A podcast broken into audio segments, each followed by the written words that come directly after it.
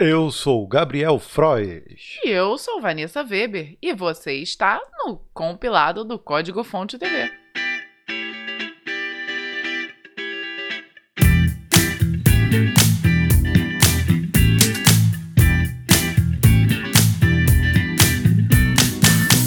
Vamos começar com um recado importante.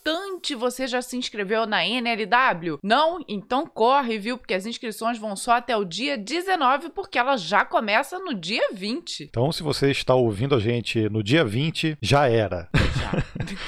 Olha, o link está aqui na descrição desse episódio. Se você estiver assistindo a gente no vídeo, está no vídeo. É um link de indicação. Lembrando que a NLW é esse evento maravilhoso que a Rocket City promove. Vão ser várias trilhas que desenvolvem uma aplicação durante ali uma semana completo. Eu acho muito difícil, né, quem está hoje na área de desenvolvimento, ou quem está estudando, ou quem já atua, não conhecer a NLW. Então, sem dúvida nenhuma. E o mais legal é que dessa vez eles estão com duas trilhas que são justamente para iniciantes. Então, mesmo que você não seja iniciante, você pode indicar para quem está começando.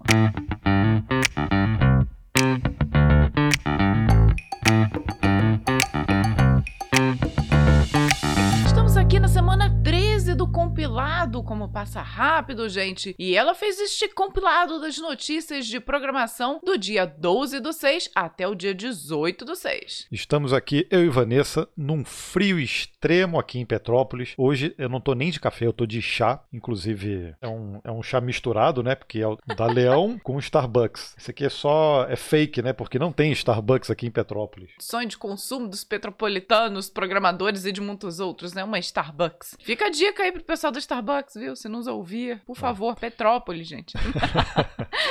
e tá quentinho esse chá. Olha só, vou, vou estourar o ouvido de vocês agora, ó. então tá, né? Depois disso, acho que nós podemos começar com as notícias, Gabriel. Bora. Então vamos lá, começando com o lançamento do Next.js 11, que surpreende com otimização de performance e colaboração em real time. A Vercel realmente, quando desce pro play, vem para brincar de verdade.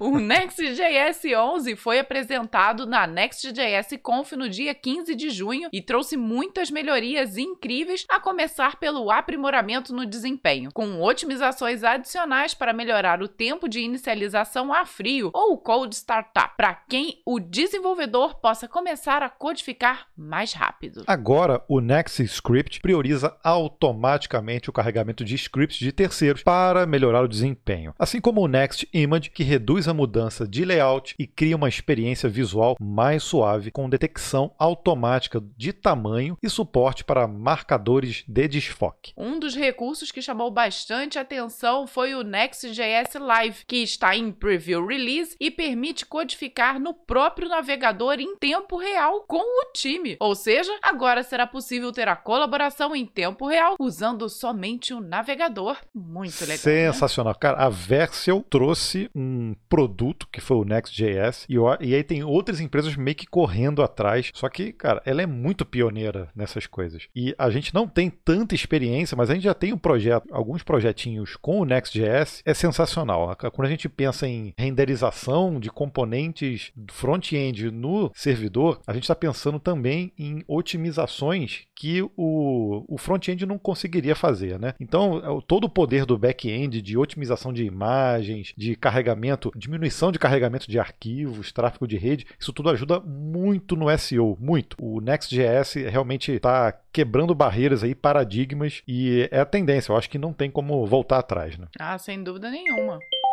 GitHub Desktop 2.9 está caprichado. A versão que é para desktop recebeu uma nova atualização com uma série de funcionalidades mais práticas. Com a versão 2.9 vai melhorar mais ainda a forma como você gerencia os seus commits. Agora é possível compactar e reordenar seu histórico de commits para tudo ficar arrumadinho. Vamos supor que você tenha vários commits que representam uma única unidade de trabalho. Você poderá simplesmente arrastar tudo um sobre o outro para combiná-los, o que chamamos de squashing, e depois depois é só usar uma nova mensagem de comedy para que represente tudo isso. É possível também usar o reordering para é, justamente reordenar os commits. Outra funcionalidade que foi adicionada nessa versão é a possibilidade de usar o amend no seu último commit para atualizar a mensagem ou adicionar novas alterações. Nada como deixar tudo lindamente organizado, viu? Melhor ainda quando essas funcionalidades estiverem ali no VS Code rapidinho para usar. Agora sou eu, né? Sim. Engenheiros dormiram em data centers da Microsoft durante lockdown. Hum... Pobres, coitados. Dormiu no trabalho? Quem nunca, né, gente? Quem nunca? Você, Quem nunca? Você já dormiu? Sim, né? Eu, eu trabalho no home office, então eu durmo todo dia no trabalho. Mas, né, executiva da Microsoft Tem gente, revelou... tem gente que dorme no banheiro, né? Do trabalho.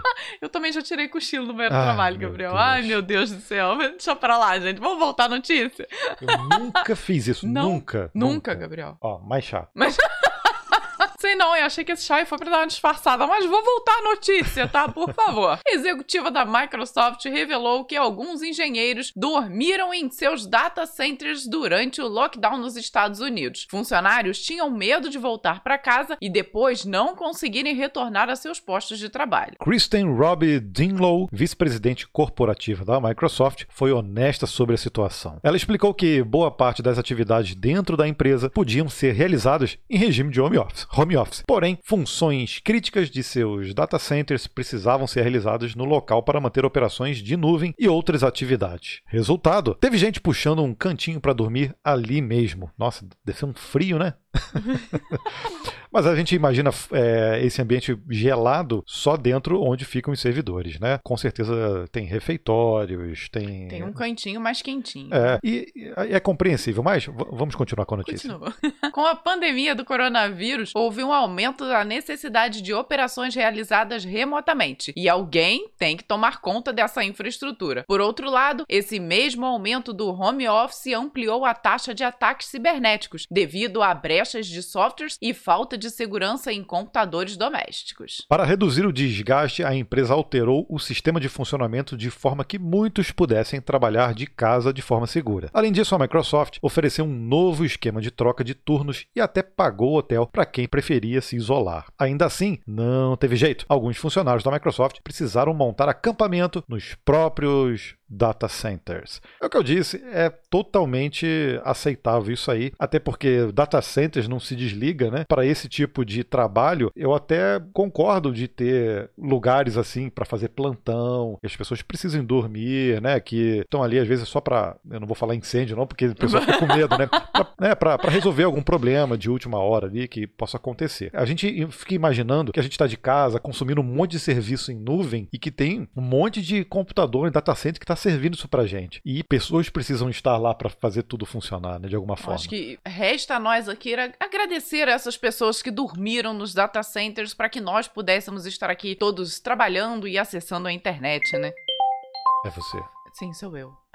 Voz de locutora. Facebook bloqueia API para empresa brasileira que agendava posts. Isso a gente escreveu e a gente vai explicar por quê. Escândalo. Escândalo. A startup brasileira MLabs foi praticamente banida do Facebook. Mas calma, calma. Não, não, não fique. Não, Não é- se desespere. Se espere. A rede social removeu do ar 39 milhões de postagens agendadas com ferramentas da MLabs e bloqueou o acesso à sua API. Além disso, a plataforma de mídia perdeu suas contas oficiais no Facebook e no Instagram. O motivo, alegado pelo Facebook, coleta ilegal de dados. Eita, ó, em comunicado à imprensa, o Facebook foi taxativo. A MLabs estava envolvida em coleta não autorizada de dados e de credenciais de usuários, o que são violações dos termos de uso do Facebook e do Instagram. Rafael Kiso, fundador da MLabs, alegou que o Facebook não emitiu qualquer tipo de aviso prévio nem deu oportunidade para a empresa adequar seus serviços, prejudicando mais de 300 mil clientes, incluindo quem, gente? Nós aqui, ó, o código-fonte. Kiso também não descarta a possibilidade de acionar o Facebook na justiça norte-americana. A MLabs já passou por uma situação similar em 2019, mas conseguiu restaurar suas operações depois de dois dias de suspensão nas redes sociais. Os serviços acabaram sendo restaurados, em parte no dia 16, com restrições para o Instagram. Mas nesse momento que nós estamos gravando, nós gravamos o compilado dia 18, acabei de receber aqui um push notification da MLabs dizendo que o Instagram também voltou. Push já diz assim, ó, estamos 100% de acordo com os termos do Facebook e Instagram. Acesse a plataforma para saber mais da nova integração. Bom, o que eu li no recado era que as APIs seriam restauradas, mas alguns formatos que eram utilizados, isso eu sei porque nós somos clientes deles lá, não iam voltar, tipo agendamento de stories, de reels ou até de carrossel, se eu não me engano. Provavelmente voltou aqui, né? Vamos conseguir agendar novamente as nossas publicações, mas teremos algumas restrições. Push notification espetacular aí no momento exato? Na hora, apareceu aqui no celular, eu já vi.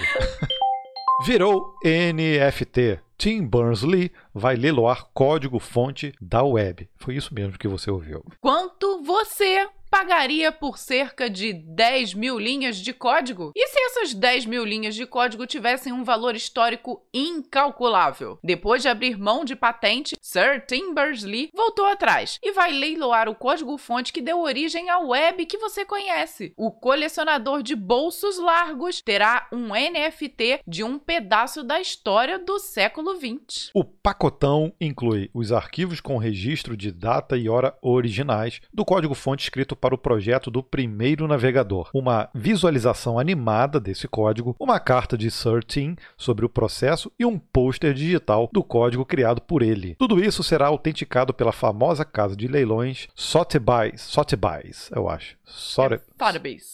Sotheby's. Nossa, perfeito. E totaliza cerca de 10 mil linhas de código. Isso significa que o comprador será dono da web agora? Nada disso, né, gente? A tecnologia foi liberada com código aberto lá nos anos 90 e não tem dono, não. O comprador vai adquirir uma relíquia simbólica dos arquivos originais. Toda a renda adquirida nessa transação irá para instituições de caridade selecionadas por Sir Tim Berners-Lee e sua esposa. Olha, se eu tivesse dinheiro, eu compraria. Ainda mais sabendo que tem uma, um fundo, uma intenção muito boa, né? É. E ainda mais que vai vir com um pôster.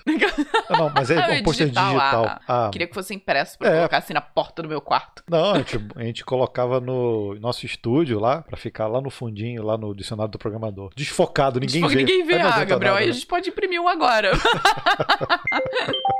A Aurora vai unir o Chrome com a comunidade de código aberto. Não é de hoje que a equipe de desenvolvimento do Google Chrome vem dando uma força para a comunidade de código aberto que cria frameworks e ferramentas para a web. Porém, a partir dessa semana, essa iniciativa quase informal ganhou um nome e caráter permanente: Aurora é uma iniciativa de colaboração entre um time fixo de engenheiros do Chrome e criadores de framework. Os desenvolvedores do Chrome acreditam que essa ferramenta, que essas ferramentas ajudam a solucionar problemas comuns da web e libertam os desenvolvedores para focar em criar funcionalidades para seus usuários. Por isso, o Chrome esteve presente na criação e na evolução de recursos como o próprio Next.js, que nós já citamos aqui hoje, Nuxt, Angular, Vue, ESLint, Webpack, entre outros. Tomara que tenha ajudado aí o Babel, né? Tava com um problema financeiro, né? Eita, importantíssimo, né, gente?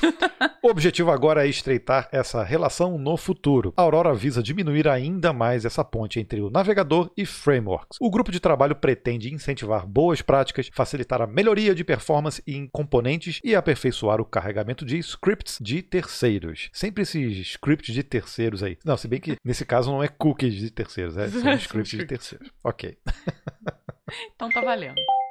Gmail vai mudar para não ficar para trás do Teams e do Slack. Sabe aquela conversa de isso podia ter sido resolvido com um e-mail? Na era de ferramentas colaborativas como Teams, Slack ou Trello, o bom e velho e-mail está diminuindo de importância. Fato, né, gente? Cada vez menos usado agora. Para não perder o bonde na história, o Google está preparando uma reformulação de peso para o Gmail. É, mesmo perdendo essa coisa do e-mail, da comunicação, o e-mail ainda assim é uma ferramenta muito utilizada, né? Sim, porque ela é serve como base até para confirmar trocas de informações, né? Então é realmente utilizado. Hein? A meta é transformar o Gmail em um ponto central do ecossistema Google, é o que a gente estava falando, aumentando sua integração com outros aplicativos como Workspace e documentos, planilhas, calendário que já está né, é, ali integrado. Né? Para quem curte um espaço para colaboração em tempo real, o Gmail vai adotar um novo recurso chamado justamente de Spaces. Bom, se a sua empresa já era assinante do Google Workspace, não vai mudar muita coisa, viu? Desde o ano passado, esse modelo integrado já estava ativo nas contas pagas. Entretanto, o Google pretende estender essa opção em breve para todos os usuários do Gmail, sem exceção. Muito legal. Nós aqui somos usuários assíduos né, de vários serviços: o Gmail, o Google Docs, Google Meet, Keep, Cara, vai, vai, vai somando. Mas, de o Google fato, Drive. utilizamos ali o Slack e o Trello como ferramentas assim diárias de trabalho aqui. São ótimas ferramentas para você trabalhar em equipe É. e organizar todo, fazer o contato com a equipe. Então, muitas empresas utilizando, né? Sem É o- dúvida, o Google tá de olho nessa, nessa fatia Claro, é- também. É, o, o Google aí unindo todas essas ferramentas e fazendo um grande Notion também, né? Que também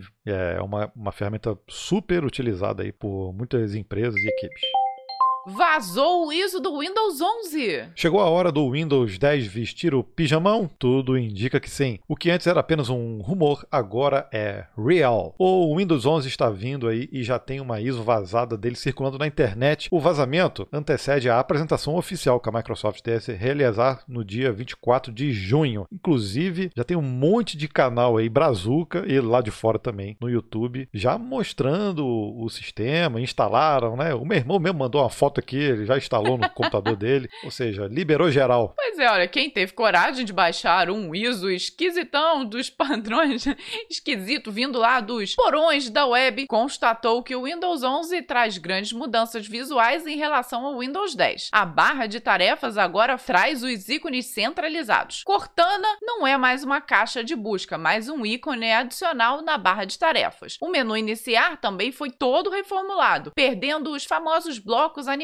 As janelas de aplicações e pastas agora contam com bordas arredondadas no Windows 11. Se a interface do usuário está repaginada, o que mudou por dentro? Por enquanto, ainda não estão claras todas as novas funcionalidades e recursos do Windows 11. Os widgets que a Microsoft tentou emplacar no Vista estão de volta para uma nova tentativa. Hum, isso não é bom sinal. Ai, meu Deus, vista. Hum. Além disso, a integração com o ecossistema Xbox está mais refinada, com mais ferramentas de uso, e de resto vai ter que bi- mais um pouco ou esperar mesmo pelo anúncio oficial. Lembrando que também ó, o menu iniciar, ele também ficou centralizado, né? Parecendo, parecendo um pouco o macOS, que tem aquela barra e que fica tudo ali na meiuca ali, né? Meio no, no meio da, da tela. Bom, mas e aí? E o Windows 10? Pois é, a Microsoft já anunciou e ele já tem data para acabar. Ela definiu que o fim oficial do suporte ao sistema será no dia 14 de outubro de 2025. Ou seja, tem um tempinho ainda aí, mas o Windows 11 já veio. Inclusive, vazou também o som de inicialização dele. Vamos botar o sonzinho para vocês ouvirem aqui.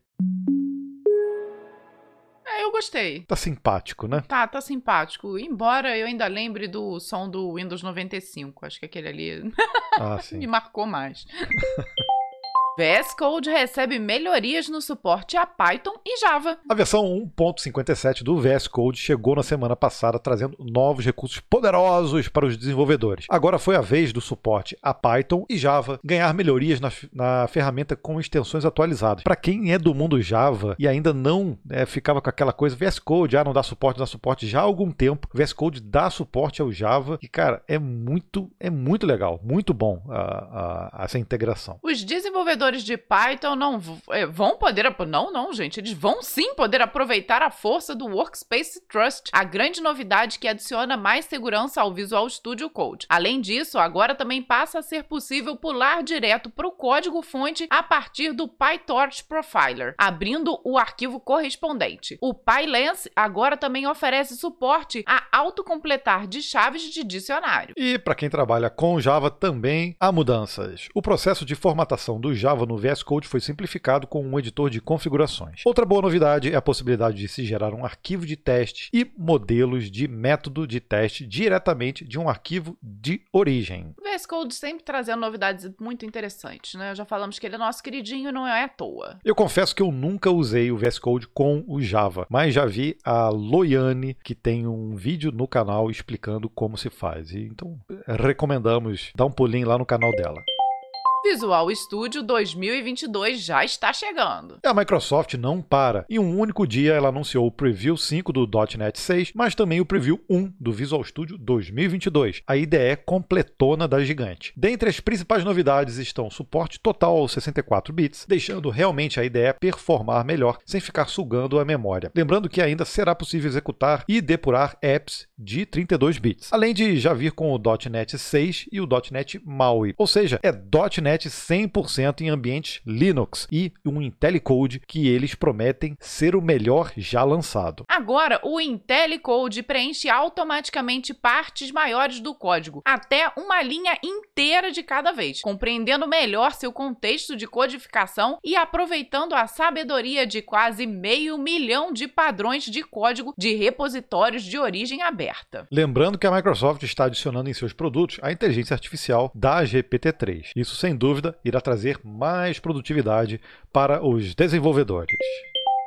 Justiça brasileira manda Apple pagar multa de quase 8 milhões de reais. Não deu para Apple não. A empresa norte-americana está desde 2019 tentando fugir de uma multa milionária do Procon de São Paulo. Agora, o Tribunal de Justiça do Estado julgou como improcedente a tentativa do recurso e a Apple vai ter que pagar 7,7 milhões de reais. O motivo dessa briga é o aplicativo Face App, que não pertence à Apple e foi desenvolvido por uma empresa chinesa. De acordo com o Procon, o aplicativo deveria incluir termos de uso em português. Além disso, ele possui uma política de privacidade considerada abusiva pelo órgão público. Como o Face App está sendo distribuído para os dispositivos iOS através da App Store, a conta da multa sobrou para a Apple. Ela não está sozinha nessa. O Google já foi forçado a encarar uma multa maior ainda pelo mesmo motivo. O Google acabou abrindo a mão e pagou 10 milhões de reais pelo vacilo. Nos termos do Código de Defesa do Consumidor, a responsabilidade nesses casos é tanto de quem cria o produto como também de quem fornece o serviço. Assim, no entendimento do TJ de São Paulo, a responsabilidade pelos problemas do Face App é tanto do fabricante quanto da empresa que administra a App Store. Ou seja, a Apple vai ter que pagar a multa.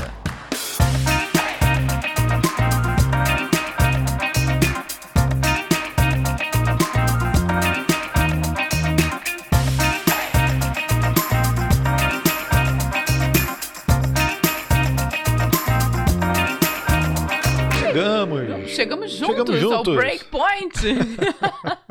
Aquele momento onde nós contamos uma história escolhida por você. A nossa enquete lançada no último domingo tinha as opções: Vanessa passou o perrengue no hotel na migração de um sistema. Interessante essa, eu lembro. lembrarei pro resto de minha vida. Outra opção foi: por que casamos aos 21 anos? E por último, Vanessa fez reunião com o cliente depois do pri nosso primeiro filho nascer. Lembra dessa também? É, também foi inesquecível.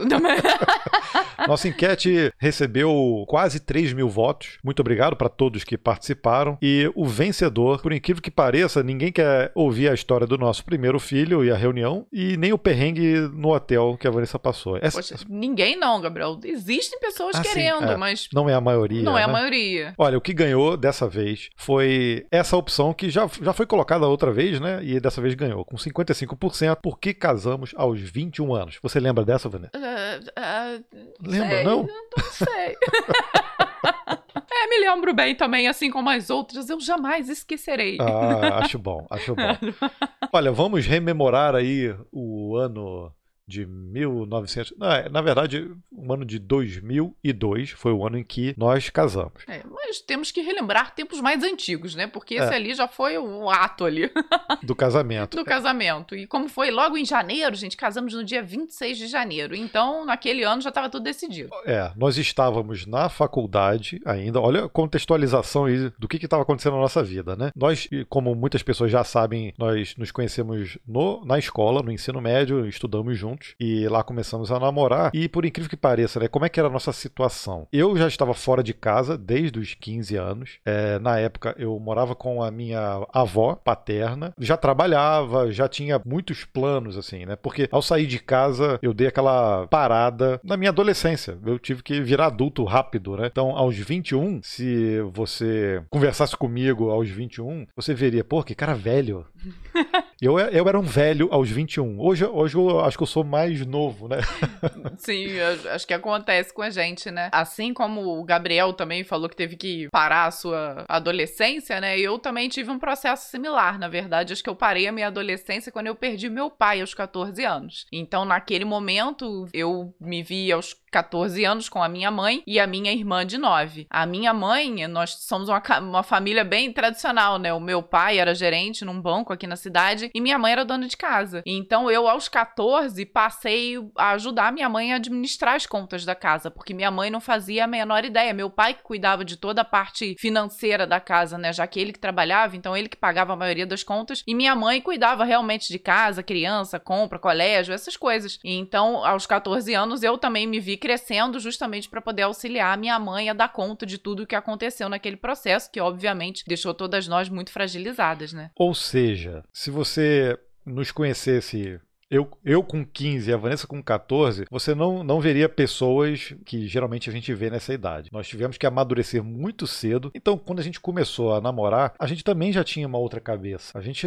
tava na, na, na, numa outra vibe de, obviamente, poxa, aproveitar a vida, né? De se divertir também, mas era de se estudar, vencer na vida, ter objetivos, já, já traçar os objetivos, né? Então, esses acontecimentos fizeram com que a gente amadurecesse mesmo, né? Então, acho que o que tá talvez a maioria das pessoas está pensando aos 20, 21, a gente já estava pensando aos 16, né? Então, esse é um dos principais motivos, eu não posso negar, né? Independente de conhecer, de amar a pessoa, eu acho que a gente já estava maduro o suficiente para ter certeza de que aquele era o relacionamento que nós queríamos para nossa vida. E aí, justamente por a gente ter essa afinidade de coisas, né, que aconteceram na, na nossa vida, quando decidiu realmente, poxa, olha, a gente se ama, vamos ter uma, um relacionamento sério, tudo, a gente decidiu ficar noivo. Ficamos noivo noivos em 1999.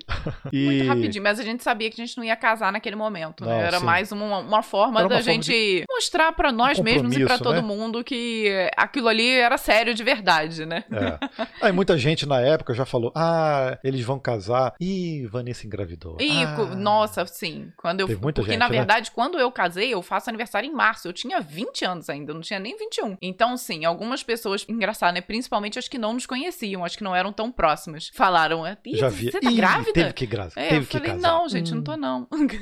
eu lembro disso porque a gente teve que responder muitas pessoas perguntando: ah, mas por que se casando tão cedo? Aí eu falei, assim, porque eu quero. Sim. E as e pessoas o... não esperavam essa resposta. Porque Sim. eu quero. E o mais engraçado é que as pessoas realmente próximas que poderiam estar questionando não questionaram, né? Porque então, já conheciam. Já a conheciam a gente, então não tinham dúvida de que a gente estava ali para realmente estar junto e, e, era o que nós queríamos. Nada além disso, era só realmente o, o nosso relacionamento.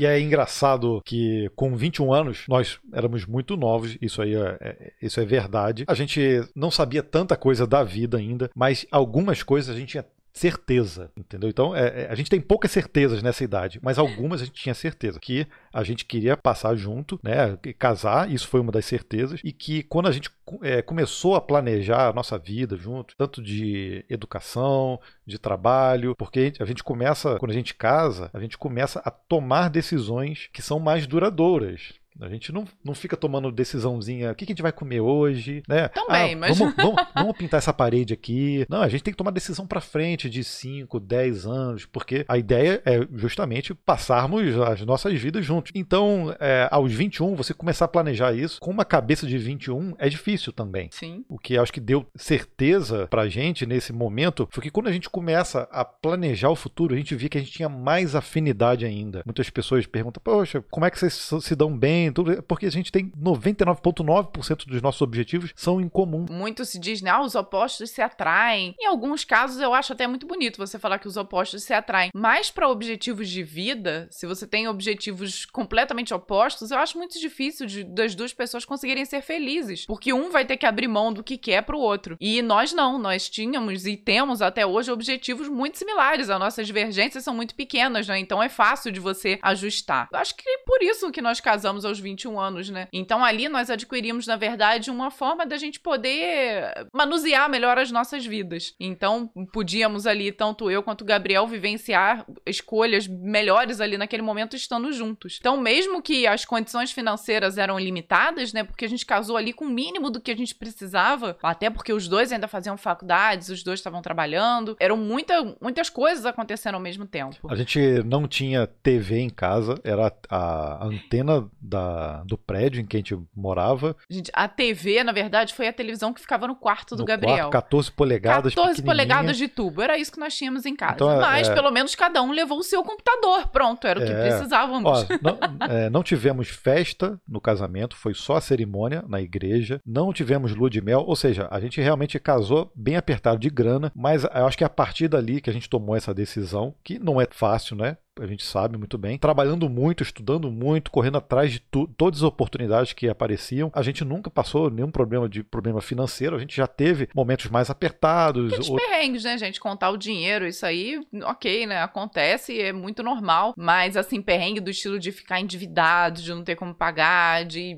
Graças a Deus nunca passamos. Então, temos também um esforço gigante do nosso lado para que isso acontecesse. né, Uma disciplina muito grande. Quando a gente Então, eu só- precisou segurar, a gente segurou bem, né? A, a grana, a gente nunca esbanjou, né? Até hoje, né? É, é do nosso feitio também, né? A gente não, não joga dinheiro fora, não, Não, gente. A não. gente mantém tudo ali no, no- direitinho, tudo na planilha.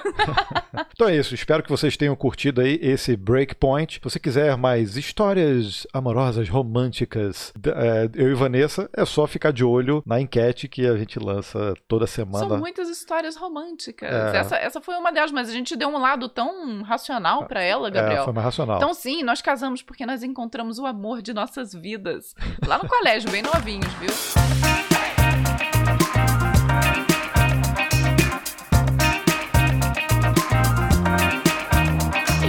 Estamos neste clima de amor, vamos aqui trazer junto de nós pessoas que nos, nos passaram um pouquinho do seu amor ali através dos comentários. São as pessoas da nossa comunidade, seja do YouTube, Instagram, Twitter e também do LinkedIn. A gente vem recebendo muitas mensagens diretas no LinkedIn e aí, obviamente, a gente pede autorização ali, as pessoas eh, nos autorizam a trazer aqui no compilado. E dessa vez foram quatro comentários bem legais que nós separamos da nossa comunidade. Por isso, se você de alguma forma gosta do conteúdo, sempre, por favor, comente eh, nas nossas redes. Isso não é só pra gente, não, mas qualquer criador de conteúdo. Isso é um combustível gigante para saber exatamente se aquilo, de alguma forma, que a gente está produzindo, está ajudando. O primeiro comentário veio do Heidel Ortiz. E ele mandou justamente pra mim, lá no meu inbox do, do LinkedIn. Ele fala assim: Bom dia, Vanessa, tudo bom? Não sei se lerá essa mensagem, mas gostaria de agradecer de qualquer forma. Você e seu esposo foram fundamentais para eu ingressar em um novo desafio na minha vida e carreira, pois me inspiram a iniciar, me inspiraram, na verdade, a iniciar um curso de engenharia da computação e me aventurar nesse mundo incrível. Concluí meu primeiro período e o conteúdo de vocês. Desculpa, eu não tô enxergando, Gabriel. Concluí meu primeiro período e o conteúdo que vocês disponibilizam no canal tem me ajudado muito. O último foi sobre o método Scrum que aprendi demais com vocês. Muito obrigado por disponibilizarem tanto conhecimento e saibam que estão ajudando a transformar uma vida e uma família. Olha só. Até tecnologia me fez sonhar novamente, ser criativo e estar livre de certas amarras. Que Deus abenço os abençoe muito. Mais uma vez, muito obrigado por todo o cuidado e carinho, pelo lindo trabalho que vocês entregam. Heidel, nossa, muito obrigado. Obrigado pelo seu carinho conosco também. E nós ficamos sempre muito tocados em receber esse tipo de relato, assim, né? Principalmente quando ele fala que a nossa ajuda, de alguma forma, está ajudando a transformar uma vida e uma família. Que incrível, né? Obrigada, Rendel. Já agradeci ele pessoalmente, vou agradecer aqui também. O próximo comentário veio lá do Instagram. Olha só.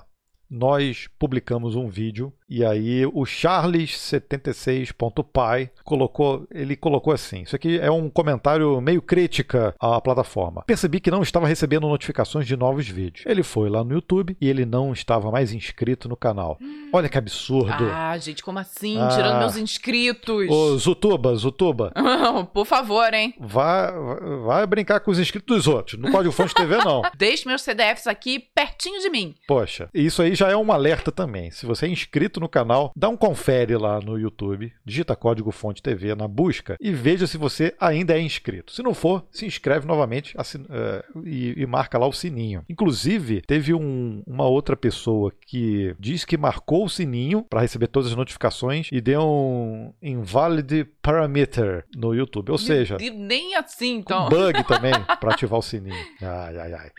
Nosso outro comentário de destaque veio através do próprio YouTube no vídeo de Electron. Foi o Rafael Uchoa Melo e ele disse assim: quando se mistura didática com carisma, o resultado se chama Código Fonte TV. Ai, que lindo, obrigada. Meu Deus, que assim, assim eu tô me sentindo até o Silvio Santos. Oh. carisma. Olha, é engraçado porque a, a gente não, não se percebe dessa forma, né? Você se acha ultra carismática, Vanessa? Não, eu sou simpática, simpática. né? Eu sou não, simpática, simpática com sim. todos, isso eu sou. É. Mas ultra carismática. E, e o melhor ainda, que aí eu fico mais feliz ainda, é falar sobre a didática, né? Porque nós não somos profissionais da área de educação. Então, saber que a gente consegue explicar ali de uma forma didática, interessante, que vocês gostam, para mim me deixa muito feliz. Isso, isso também. Isso também me surpreende e me deixa feliz. A gente fica em dúvida também se a gente, o nosso material é bom ou não, tá? A, a gente recebe muito feedback, muito, né? Afinal de contas, são mais de 320 mil inscritos no, no YouTube, mas a gente fica com aquela coisinha ainda. É, acho que é, é, uma, é uma coisinha nossa também de tentar sempre estar tá melhorando, né? Quando a gente recebe esse tipo de coisa, nossa, a didática de vocês é boa, o carisma é bom, poxa, isso é, é muito legal. E agora o último veio lá do Lucas Fernandes. Ele disse: ó, gostaria de agradecer demais vocês. Ontem eu estava aqui vendo um vídeo de vocês sobre entrevista, porque hoje iria fazer uma pro Boticário. E seguindo as dicas de vocês e outros devs aqui no YouTube, também eu me saí bem demais. Ele botou assim, hein? Foram vários as. E consegui a vaga de estágio é, ganhando quase 2 mil. Nossa, estou muito feliz e vocês fazem parte disso. Vocês devs experientes que ajudam a gente aqui no YouTube, dando e aí. Puxa vida, a eu, Vanessa fez print, eu fiz print sem ler mais. Enfim, ele no final ele falava dando aqui, passando a experiência de vocês e que ele gostaria também de dividir a alegria dele conosco. E eu respondi que estava dividida a alegria, que nós ficamos muito felizes em ver que ajudamos ele a conseguir o estágio. Desejei assim, desejo uma, um sucesso muito grande para você, Lucas. Parabéns, Lucas. E a gente fica tocado também, de alguma forma, o nosso conteúdo conseguir reverter em coisas positivas para sua vida, coisas práticas na sua vida, como conseguir uma oportunidade. Então, parabéns e sucesso!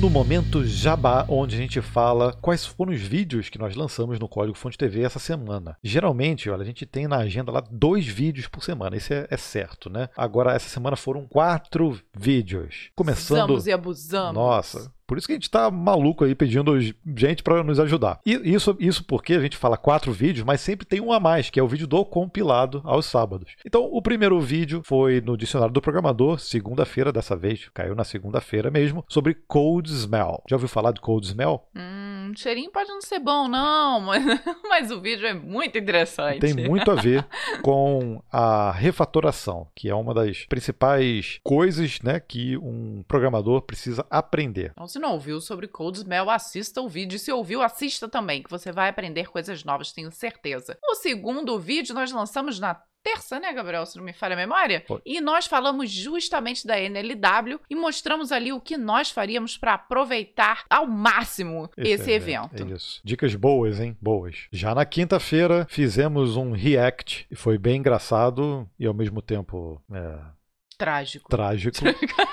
Fizemos um react a algumas vagas de programadores júniors. Tem muita gente que pede pra gente fazer react e dessa vez é, acho que foi realmente um teste de paciência. O pessoal tá pedindo para nós fazermos isso mensalmente. Estamos aqui estudando uma forma. sei, eu mas não não sei, gente. Talvez não a gente vai ter que tomar alguns remédios Rivotril. antidepressivos. Tá? Então, não sei, pode ser que a gente não faça mensalmente. e na sexta-feira tivemos o último episódio do Alura MD, que tem a participação do nosso queridíssimo Paulo Silveira. E ele deu dicas importantíssimas. A gente começou a semana falando de cold smell e refatoração, ele deu dicas muito legais. Ele citou as duas regras principais que os devs não devem esquecer jamais. Isso tem muita relação com orientação a objetos e design patterns. Ou seja, recheamos a, a sua semana de conteúdo muito relevante para a área de desenvolvimento de softwares.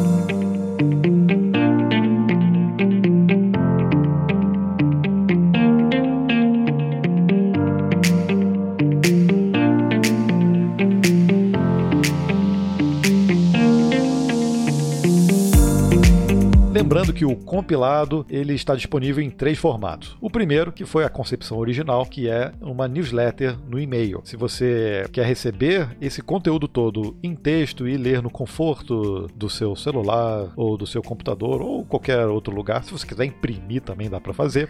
Você vai lá em compilado.códigofonte.com.br, coloca seu e-mail, lembrando de usar sempre o e-mail que você mais utiliza, geralmente, e libera também o endereço compilado@códigofonte.com.br, se por acaso cair na sua trash box, trash não, né, na sua spam box ou alguma coisa desse tipo, e aí você vai estar liberado para receber nossos e-mails. Além disso, ele tem a versão podcast. Quem nos escuta pode nos escutar em todas as plataformas, nas principais delas, né? Todas foi um pouco exagerado de minha parte. Mas você consegue escutar a gente nas principais plataformas. E tem também a versão em vídeo, para quem nos assiste. Oi. E justamente quem nos assiste são os nossos membros do canal do Código Fonte TV. Para você se tornar um membro, basta acessar o YouTube, clicar lá no botãozinho do Seja Membro e tem um plano super especial que a gente fez chamado Compilado que custa apenas R$ 1,99 por mês. A gente fala que é menos do que um cafezinho, né? É já que somos dois aqui, então é um valorzinho super baratinho para que você consiga nos assistir e não só isso, né? Que você consiga também ajudar a gente a manter esse projeto, trazer as notícias, bancar a ferramenta de disparo dos e-mails. Então, pra gente é super importante ter essa ajuda de vocês. Então vamos começar agradecendo ao Guilherme Santos,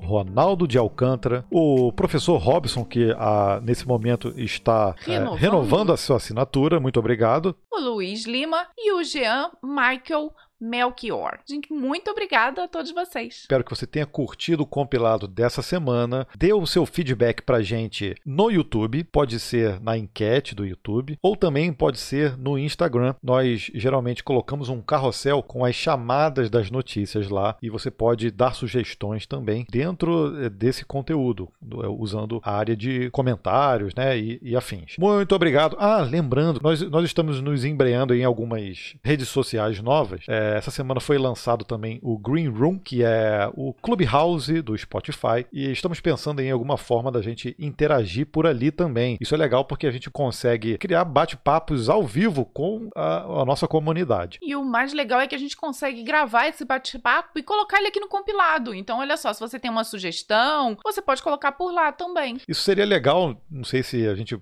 vai conseguir, a gente vai ter que pensar em como fazer isso. De alguma forma, a gente agendar uma conversa, sei lá, comentando alguma das notícias, e isso depois a gente joga para dentro do próprio compilado. Isso seria bem legal, né? Seria, vamos amadurecer essa ideia, Vamos, Gabriel. né? E também estamos já preparando o nosso servidor no Discord. Muitas pessoas também perguntam se a gente tem Telegram, se a gente tem. Nós temos Telegram, tá? O código fonte TV tem Telegram, mas também estamos preparando o nosso servidor do Discord, que eu acho também que é uma plataforma muito legal para a gente interagir em em tempo real, né? Não só com mensagens, mas em vídeo e também em áudio. Aguardem! Aguardem que teremos muitas novidades. Ah, e eu vou pedir também para quem está nos escutando através do podcast que você compartilhe e também, se for possível, dá o like, né? Dependendo da, da plataforma, isso é possível, para que o nosso compilado vá subindo de relevância nessas plataformas e consiga cada vez chegar a um número maior de CDFs. Muito obrigado por nos acompanhar até este momento e até a próxima semana. tchau. Tchau. tchau. Beijo!